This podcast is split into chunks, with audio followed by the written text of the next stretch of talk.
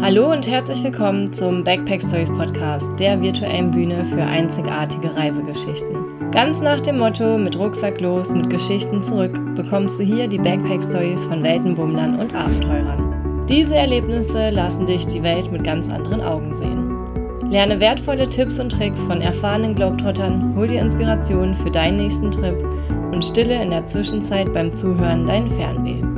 Komm mit auf eine spannende Reise mit packenden Abenteuern, fremden Kulturen und faszinierenden Begegnungen fernab des Alltags. Jetzt tauchen wir ein mit eurer Gastgeberin Carla Vollert.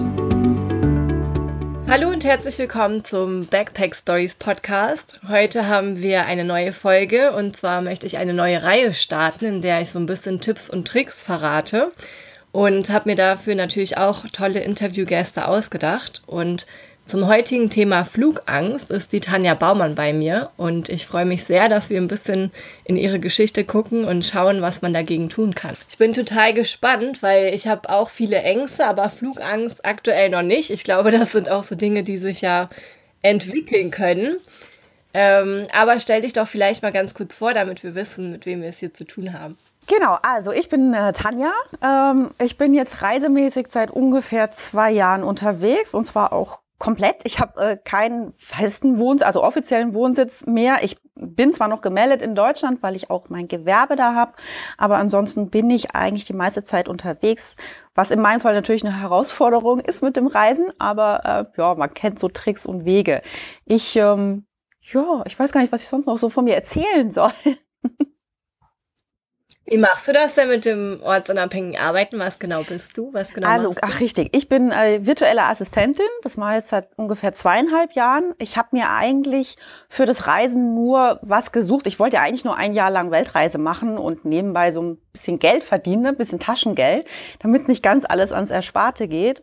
Und bin dann auf diesen Job gestoßen und dachte, ach ja, das, das, das probiere ich einfach mal. Und dann lief das alles aber so gut in Kombination mit Arbeiten und Reisen und ähm, ich hatte echt gute Aufträge, dass ich gedacht habe, ja, dann mache ich das jetzt einfach so lange, wie es klappt. Und da sind wir jetzt über zwei Jahre später. ja, also war es am Anfang nur Mittel zum Zweck, dass du quasi die Reisekasse nicht komplett plünderst und hast dadurch deinen neuen Lebensweg quasi gefunden. Ja, genau. Ähm, ich habe es irgendwie schon nach ein paar Tagen oder Wochen gemerkt, wo ich unterwegs war, so, oh verdammt, das könnte mir gefallen und das ist irgendwie genau meins. Und habe es einfach so jetzt so gelassen. Also ich mache es jetzt so lange weiter, wie es mir gefällt. Mega cool. Und du hast es schon angesprochen, du warst seitdem ja auch schon viel unterwegs und äh, das Thema ist ja nun mal Flugangst. Mhm.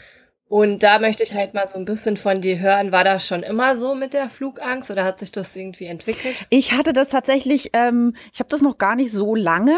Ich habe früher, ich bin als Kind wahnsinnig gern geflogen. Wenn irgendwie äh, Luftlöcher kamen, war ich die Erste, die gebrüllt hat und geklatscht hat. Also ich fand es richtig toll, wenn es turbulent war und äh, musste dann berufsmäßig auch viel fliegen, teilweise zwei, dreimal die Woche, also in meinem alten Beruf. Und ähm, mhm. da hatte ich auch irgendwie nie Probleme und dann ging es wirklich, es war von heute auf morgen. Es war auch keine Situation, die, wo irgendwie ein Flug schlecht gewesen wäre. Ich habe das einfach bekommen, dass ich gemerkt habe, ich krieg so ein beklemmendes Gefühl schon, wenn ich Richtung Flughafen fahre und war einfach mega gestresst, wenn ich in den Flieger ähm, eingestiegen bin und durch das viele Fliegen ist es dann irgendwie noch schlimmer geworden. Und das hat sich so ganz seltsam entwickelt. Also ich habe keinen Auslöser gehabt dafür. Das war einfach da. Mhm. Und das ist ja manchmal noch unheimlicher, dass man eigentlich gar nicht weiß, wo es herkommt, weil, wie du sagst, du bist viel geflogen und es ist nie was schiefgegangen. Also eigentlich könnte man ja meinen, du hast Vertrauen darin. Ja. Und vielleicht sagt der Körper auch selber so, nee, also das ist mir jetzt ja alles zu viel und ähm, da nehmen wir mal ein bisschen Abstand von, kann ja auch sein. Ja, irgendwas war einfach, wo es voll die Bremse reingehauen hat bei mir. Und du hast gesagt, es hat sich schleichend entwickelt. Wie genau zeichnet sich das aus? Also du hast jetzt Beklemmung angesprochen. Genau, also ähm, zuerst war es einfach nur so, dieser Weg zum Flughafen wurde irgendwie immer schwerer und, und stressiger und du hast schon, wenn du dann aufgestanden bist und wusstest, du hast einen Flug, warst du schon so unter Strom, einfach so leicht aufgeregt. Dann am Flughafen, ich fand es früher am Flughafen immer so beruhigend, ne? man konnte die Leute beobachten und wie sie einsteigen ja. und eigentlich hatte das so eine beruhigende Atmosphäre für mich. Dann war das schon stressig, weil ich mich rein nur auf dieses, ähm, oh Gott, ich muss in den Flieger äh, einsteigen, konzentriert habe. da habe ich dann schon gemerkt. Und im Flieger dann äh, war es sowieso vorbei. Also ich, ich sitze im Flieger, ich krall mich so in den Sitz und es ist noch nicht mal losgefahren. Und ähm, dachte dann, oh Gott, jetzt bewegt er sich. Und, und bei mir ist es die Bewegung im Flieger. Also alles, was eigentlich kein Stillstand ist, das hat, das treibt mir so richtig den Schweiß auf die Stirn. Und ähm, weil einfach, ja, also ich kann mich einfach die ganze Zeit nicht entspannen. Selbst so ein halber Stundenflug, das zerlegt mich dann den ganzen Tag. Da bin ich echt dann fertig hinterher. Vor allem wahrscheinlich auch vorher ja. schon, ne? wenn du so wieder weißt, jetzt wird es gleich wieder passieren. Würdest du sagen, du bist dann auch so in deinem eigenen Film? Also hast du dann auch wie so Horrorszenarien oder ist es wirklich eher die Bewegung? Ähm, ja, also ich denke mit der Bewegung dann, ich habe alle möglichen Szenarien, wie man stirbt. die gehe ich dann durch. Oder mhm. ich merke halt, okay. halt, also was ich halt immer gemerkt habe, ist, wenn er in die Kurve geht, zum Beispiel, ich so, jetzt kippt er gleich über und dann stürzen wir einfach mit der Nase nach vorne ab. Also du hast ja dann, du kannst es ja auch nicht abschalten. Also das ist so richtig Kopfkino, mhm. selbst wenn man sich sagt, es passiert ja nichts, alles gut und ging schon hundertmal gut. Also das nimmt so, das nimmt dich so ein und du registrierst nicht mehr so wirklich, was eigentlich tatsächlich passiert, ne, dass eigentlich alles normal ist. Das ist ja schon wie so eine Panikattacke, wo man wirklich weiß, man kommt da irgendwie gerade nicht raus und äh, keiner kann einem jetzt realistische Sachen sagen. Ne?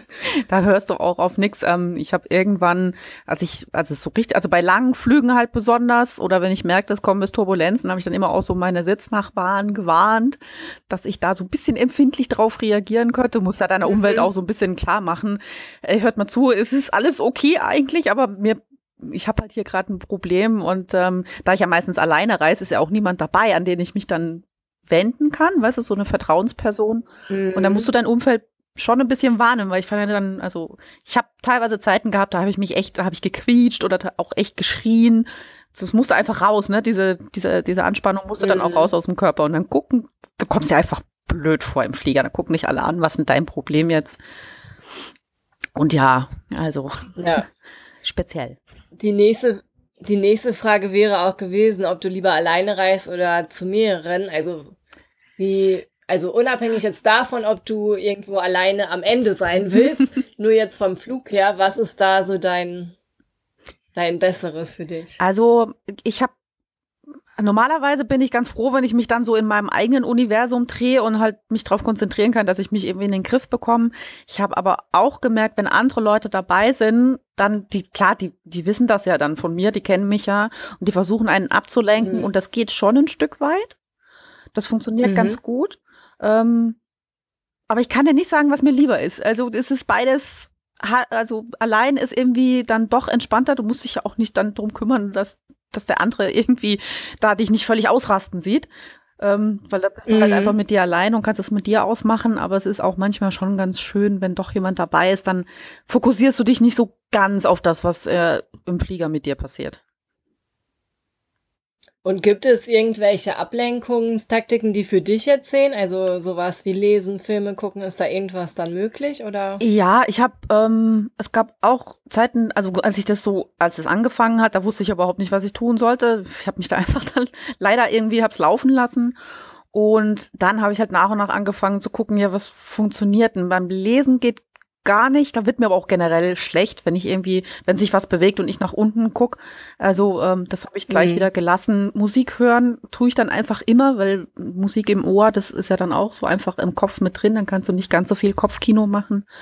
Mhm. Ähm, ich habe es mir langsam dann antrainiert. Also mittlerweile geht auch wieder Filme gucken, dass ich mich dann darauf konzentriere. Und ähm, eine Methode, die kam eigentlich nicht durch die Flugangst, sondern das hatte ich halt mal, ähm, weil mir auf dem Schiff schlecht geworden ist, habe ich mir diese C-Bands geholt. Äh, so heißen die. Die heißt, gibt's in der Apotheke in Deutschland überall.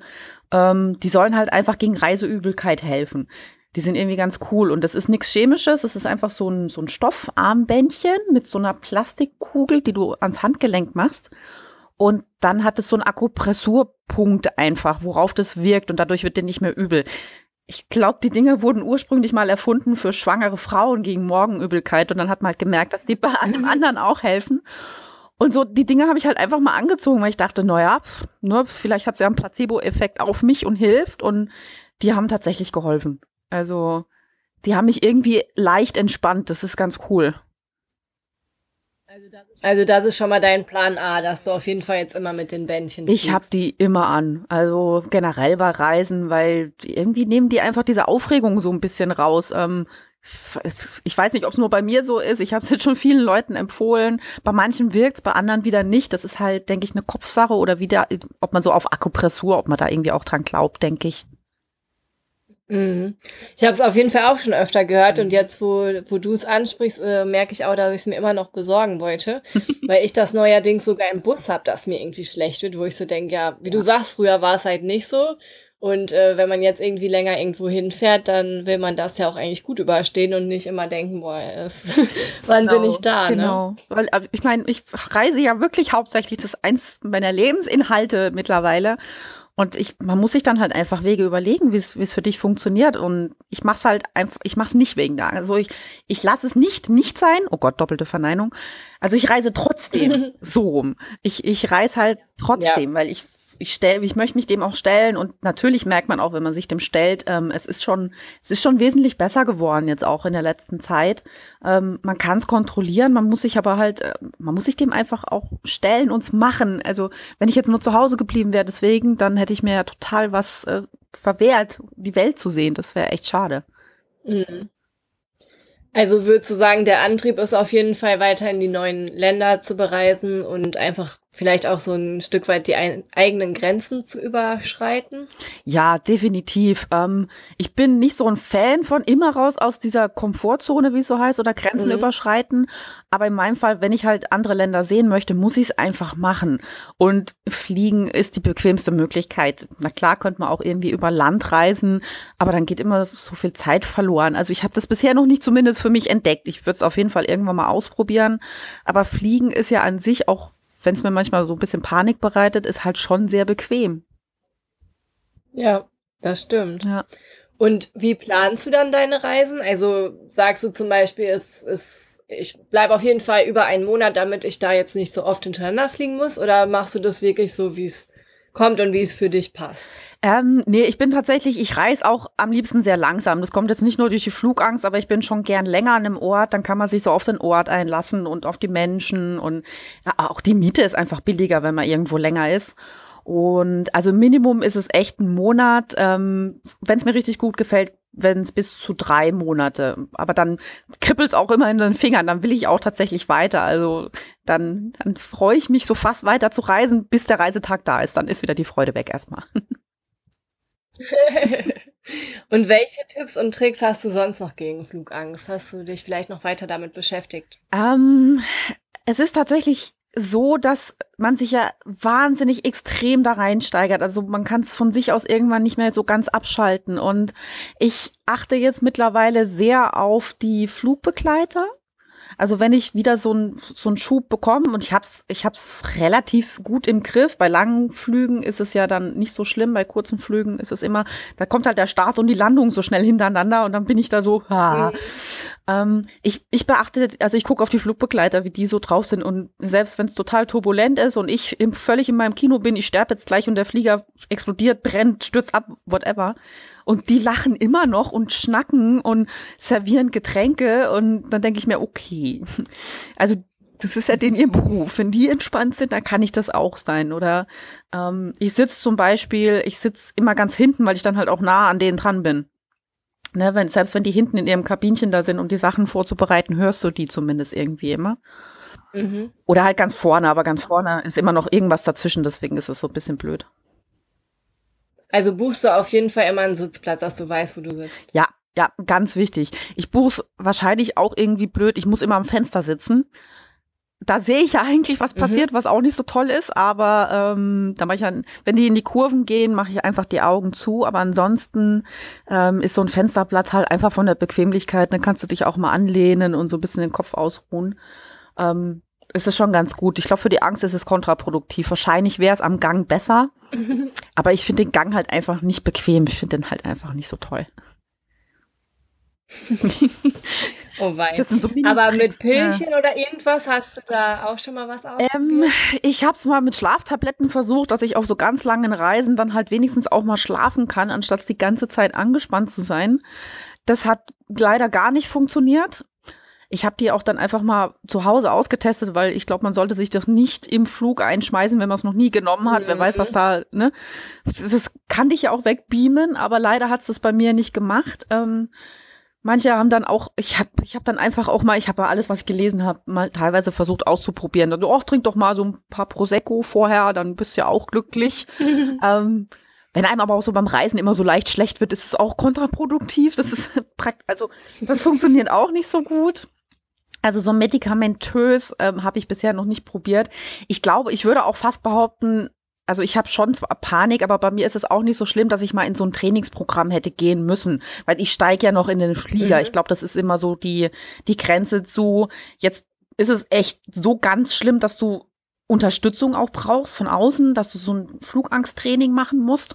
Und ich denke mir immer, solange ich noch in den Flieger steige, ist es einfach nur, ist einfach nur so eine Paniksache, so eine, so eine Mini-Angststörung, mit der man eventuell auch selber umgehen könnte. Ja, das stimmt.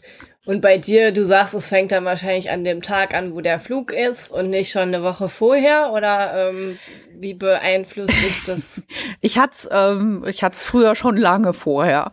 Ähm, da ging das schon los, okay. wenn ich den Flug gebucht habe. Äh, auch noch immer ein Trick, dass ich im Moment auch sehr kurzfristig buche und nicht so langfristig, dass ich mir ja. auch nicht so viel Gedanken drüber machen muss. Aber mittlerweile ist es echt, ähm, kommt es bei mir tatsächlich meistens nur noch vor, dass ich es dann im Flieger bekomme, wenn einfach diese Bewegungen kommen. Die, die spürt man ja als Mensch auch, ne, wenn der so in die Kurven geht und ja. wenn der Start und wenn es ruckelt einfach. Ähm, ich habe es auf die Bewegungen jetzt echt runterschrauben können, dass es nur noch da ist. Und dann spule ich halt so ab, ich gucke meine Bändchen an, ich gucke die Flugbegleiter an oder ich versuche zu hören, ob sie, ob sie sich locker unterhalten. Und dann hast du das schon so einigermaßen im Griff. Das ist ja auf jeden Fall schon mal ein Erfolg, würde ich sagen, ne? Weil äh, das ist ja wirklich so diese minimale Zeit, sage ich jetzt mal, wo man Angst haben kann. Also es geht einem vielleicht selber auch so, wenn man eigentlich keine Flugangst hat, wenn es dann einmal ruckelt, denkt man so, stimmt, ich bin hier im Flugzeug. Mhm. Also ich glaube, das würde ja schon dann eigentlich auch jedem so gehen. Ja, also ich bin schon, ich bin schon ganz froh. Man weiß halt, ich kann auch, ich habe auch Momente, da ist es der ganze Flug, aber es ist halt nicht mehr so oft mhm. und das kann man, also ich bin froh, dass ich es so weit hingekriegt habe, weil ich, ich mache es halt trotzdem immer noch gern. Ich muss halt irgendwie von A nach B kommen. Und dann irgendwie, dass ja. es mich einen Tag lang ausnockt, ist, ist halt, oh, es ist so. Ich habe es halt einfach nicht akzeptiert. Ich, ich fand's, äh, nein, das gibt's nicht. Und ich habe eigentlich, ich bin immer gern geflogen und, und Fliegen ist ja mit eine der sichersten Reisearten, heißt ja immer noch. Und ähm, ja. ich habe es halt einfach nicht akzeptiert. Ich habe dann versucht, einfach so sehr aktiv dagegen zu arbeiten. Finde ich auch super. Und ich glaube, wir haben uns das erste Mal persönlich auch in Thailand gesehen. Also von daher sind ja auch ähm, längere Flüge jetzt für dich weiterhin noch im, im Programm, sage ich mal. Und ich finde das auch wichtig, dass man sich da nicht so ganz so einschränken lässt. Wie gesagt, ich habe da andere Ängste und versuche auch immer irgendwie Augen zu und durch. Und ähm, ja, die Wahrscheinlichkeit, dass was passiert, ist wirklich so gering. Ja, und ich denke auch, also ich ist, ich glaube, das ist auch Teil der Angststörung, dass du dich natürlich besonders darüber informierst, was passieren kann. Das heißt, jedes Mal, wenn ich einen Flug buche, äh, lese ich irgendwas. Durch Zufall kommt dann in der Zeitung natürlich was auf, dass ein Flugzeug abgestürzt ist und, und schießt mich tot. Und dann mhm. saugt man das ja so richtig in sich auf und dann ist man ja sowieso davon mhm. überzeugt, dass es, dass du die nächste bist, die es trifft. Dabei es kommt so selten vor.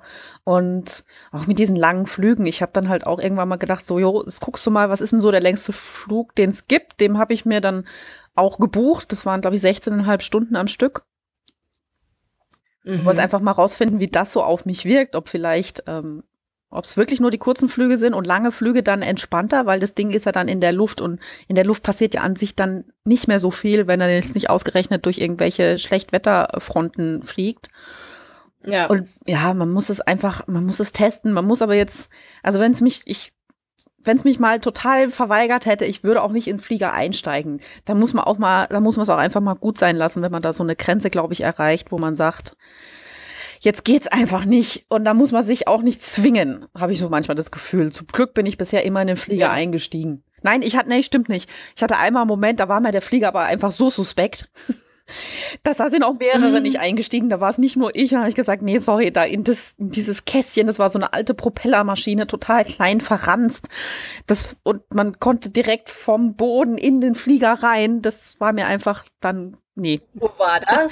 Ich weiß nicht, das war, glaube ich, nur so ein kleiner Landflug. Das kann sogar tatsächlich in Deutschland gewesen sein. Das war so ein Mini-Flug mhm. von einfach nur einer Stadt zu einer anderen Stadt. Der ging auch nicht lang, 20 Minuten.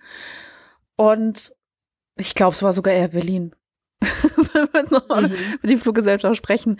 Ähm, bin mir nicht ganz sicher, aber ich habe einfach diesen Flieger gesehen und ich konnte ich konnte einfach nicht. Aber wie gesagt, es waren auch andere, die dann gedacht haben, so hallo, normalerweise sind das andere Maschinen, was ist denn da los? In das alte Ding steigen wir nicht ein und nicht so, okay. Ich fühlte, ich fühlte mich bestärkt. Ja, das nee, das finde ich dann auch in Ordnung. Und achtest du sonst bei der Flugbuchung auf Airlines? Ja, schon. Ähm, ich gucke schon, dass es ähm, jetzt Airlines sind, die ein gutes Ranking haben. Ich zahle auch gerne mehr dafür. Ich mache es auch nicht, dass ich Flüge buche, die fünf Zwischenstopps, also selbst zwei Zwischenstopps finde ich schon echt viel, aber die halt ganz viele Zwischenstopps haben. Dadurch sind die zwar mega billig, aber ich muss mich mhm. ja dann jedes Mal dieser Start-Landesituation aussetzen, bei der ich weiß, dass sie mich stresst. Und mhm. ich versuche schon immer einen Direktflug zu kriegen nach Möglichkeit. Oder ich nehme halt einen Flug, wo eine längere Pause dann dazwischen ist. Dann kannst du am Flughafen ein bisschen runterkommen. Das geht auch. Ähm, und halt Airlines, die idealerweise noch nicht abgestürzt sind, da gucke ich dann schon ein bisschen drauf. Also, dass das irgendwie okay ist. Und wenn die Airline total schlechte Bewertungen hat, aber noch nie abgestürzt ist, dann kann es sein, dass ich auch einsteige. Aber wahrscheinlich haben die oft auch schlechte Bewertungen wegen Essen oder ja. wegen irgendeinem so anderen Quatsch. Genau. Ne? Oder weil nicht Gepäck ist zu teuer oder sonst irgendwas. Genau. Und das interessiert mich in dem Moment ja sowieso überhaupt nicht. Ja. Ach, verrückt. Ja. Und Du bist ja jetzt auch viel rumgekommen und äh, das heißt ja hier der Backpack Stories Podcast mhm. und da wollte ich mal fragen, hast du so ein Highlight, eine Backpack Story, die dir unterwegs passiert ist? Das ist die Frage, ob du noch was Lustiges oder noch was Schlimmes fragst. Wir können auch gerne mal über was Lustiges genau, sprechen. Genau, schlimm ist ja der andere Rest für mich sowieso drumherum. ähm, Vielleicht äh, in dem Zusammenhang vielleicht, ne, weil Ängste bestärken ja einen immer so und dann kommst du irgendwie, ich reise allein als Frau und dann kommst du in ein fremdes Land und, und hast eh so so ein bisschen höchsten Respekt und, und bist am Flughafen, verstehst die Leute nicht und ich glaube, das war sogar meine allererste Reise. Ähm, Jetzt muss ich überlegen, ob ich das überhaupt erzählen kann, aber ist eigentlich egal. Äh, das war meine, meine allererste Reise. Ich habe ich hab mich, ähm, ich wollte nach Asien, das war auch das erste Mal für mich und ähm, habe mich dann so erstmal langsam fortbewegt. Ich habe die Reise erstmal in Spanien begonnen, das war ja nicht so ganz weit und erstmal so ein spanisches Feeling bekommen und dann bin ich von Spanien nach Bali geflogen. Und ich hatte es irgendwie geschafft, in, in, in Spanien ähm, eine Blasenentzündung zu bekommen. Ich bekomme das, Frauen kennen das Problem, ja. Ich bekomme mhm. das leider öfter und bin dann mit diesem Ding, ich habe es im Flieger erst gemerkt auf dem ersten Flug, bin mit diesem Ding dann halt in den Flieger eingestiegen und dachte, oh Gott, oh Gott, jetzt ist eh schon der Flughorror, du hast Panik und dann musst du dich auch noch mit sowas rumschlagen. Also mir ging es echt total mies und da konnten auch die Flugbegleiter ja nichts machen, da kannst du auch nichts machen, da brauchst du einfach irgendwas, was du einwerfen kannst. Und dann hatten wir den ersten Zwischenstopp in Dubai. In Dubai. Und dann bin ich in Dubai an Flughafen, habe ich versucht, eine Apotheke zu finden. Da waren auch mehrere und da waren immer nur Männer drin. Mhm. Und ich so, verdammt, was erzähle ich jetzt diesen Männern am Flughafen? Wie kann ich das denen verständlich machen? Und ich hatte so Panik, ich habe erstmal eine halbe Stunde vor dieser Apotheke gesessen und dachte, das bringst jetzt nicht, das, nee, in, ne, in so einem arabischen Land einen Mann zu erzählen, dass du Blasenentzündung hast und dass du ein Medikament dafür brauchst, ich habe echt gedacht, das gibt's nicht. Und dann war der nächste Flug aber nochmal sechs oder sieben Stunden und ich dachte, okay, du musst da jetzt einfach rein und es dem verständlich machen. Und dann war der Mann so nett. Ne, ich ich habe mir so unnötigerweise so einen Kopf gemacht. Ich komme da an mit meinem Rucksäckchen ne, und, und sehe halt total aus wie der Backpacker und Frau und was der überhaupt denkt im arabischen Land. Und dann war der so nett und hat mir alles erklärt und sich Sachen gezeigt und, und Tipps gegeben, wie ich den Flug überstehe. Und das, das war total lieb. Und ich dachte nur so, ha, ne, also man, man genau wie mit der Flugangst. Man denkt immer, man denkt sich die schlimmsten Sachen aus, die vielleicht passieren können. Und dann ist alles nur halb so wild. Also. Vor allem ist es ja auch oft so, was die sonst vielleicht alles immer hören und die sind wahrscheinlich völlig schmerzfrei. Ja. Und für einen selbst ist es so gerade das Peinlichste, was einem passieren könnte. genau. Also äh, reisetechnisch auf Flughäfen, die Apothekenleute, die sind total nett. da kann man echt hingehen. Mega gut. Und dann ist es auch weggegangen und du konntest die Zeit in Bali auch genießen. Ja, genau. Also das ähm, normalerweise habe ich auch immer irgendwie was dabei, aber wie es halt da so ist, ne, wie das immer so ist, wenn dann so genau sowas passiert, was dann für einen letztendlich sehr peinlich endet, hast du dann halt nichts dabei, was du irgendwie einwerfen kannst. Und ja. ich bin aber irgendwie froh drum, dass mir das passiert ist. Also ich bin da jetzt mittlerweile sehr entspannt, gerade bei solchen Geschichten, wenn es in Apotheken geht, wo du dich eigentlich nicht verständigen kannst und den Leuten erklären musst, was du hast. Also das ist irgendwie, das hat mir echt geholfen. Das war eine lustige Reisegeschichte. Ich hatte auch Angst, jemand anderes zu fragen. Das würde ich jetzt auch nicht mehr machen. Ich würde dann sagen, so kannst du vielleicht einfach mitkommen, wird irgendjemand anquatschen. Ja. Also da muss man, da muss man einfach mal so über seinen Schatten springen, so ein bisschen. Man wird einfach schmerzfreier, ne? Ja, in gewissen, man, also in vielen Dingen. Weil du hast ja keine genau. andere Wahl. Und die, die, die, Leute, du kannst dich immer irgendwie verständigen, Hände, Füße, was aufzeichnen. Ähm, das klappt total. Und irgendwie finden die es auch immer ganz lustig und ne, ist auch für die eine, eine schöne Story. Auf jeden Fall. Ach, cool. Und hast du sonst noch irgendwas, was du am Ende noch loswerden willst für die Leute, die es jetzt hören und selber Flugangst haben? Ja. Ähm, äh, Flugangst gehört zu einem dazu. Also ähm, man muss es irgendwie akzeptieren und es ist auch gar nicht schlimm, wenn man das hat. Ich habe da lange, ich habe mich lange dagegen gewehrt und ich habe das Gefühl, ich habe es dadurch einfach schlimmer gemacht. Und wenn man es einfach akzeptiert und so annimmt, es ist immer völlig okay, Ängste zu haben. Man kriegt immer von außen so eingetrichtert, ja, jetzt reiß dich zusammen oder stell dich nicht so an und ist doch alles nur halb so wild. Ähm, es ist okay. Man muss nur irgendwie einen Weg finden, damit umzugehen, damit es einem nicht total blockiert. Also man kann das akzeptieren und dadurch wird es schon mal leichter und dann gibt's halt, jeder muss so seine eigenen Tricks, glaube ich, ausprobieren. Es gibt kein allgemeines Rezept bei Ängsten, habe ich das Gefühl. Ähm, jeder muss so probieren, wo seine Grenze ist, ob er ein Stück drüber gehen kann oder ob es eine Grenze gibt, wo es einfach auch gar nicht geht. Und über die muss man auch erstmal nicht drüber. Man kann sich da so langsam hinarbeiten und dann wird's auch ganz einfach.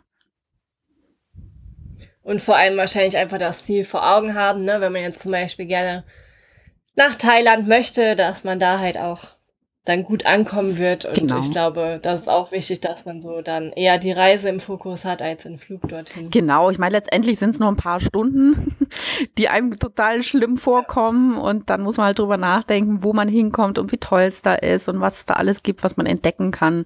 Das ist schon, das ist schon auch ein echt guter Weg. Sehr schön. Ja, dann ich danke dir, dass du da so offen warst und wir darüber sprechen konnten. Ja.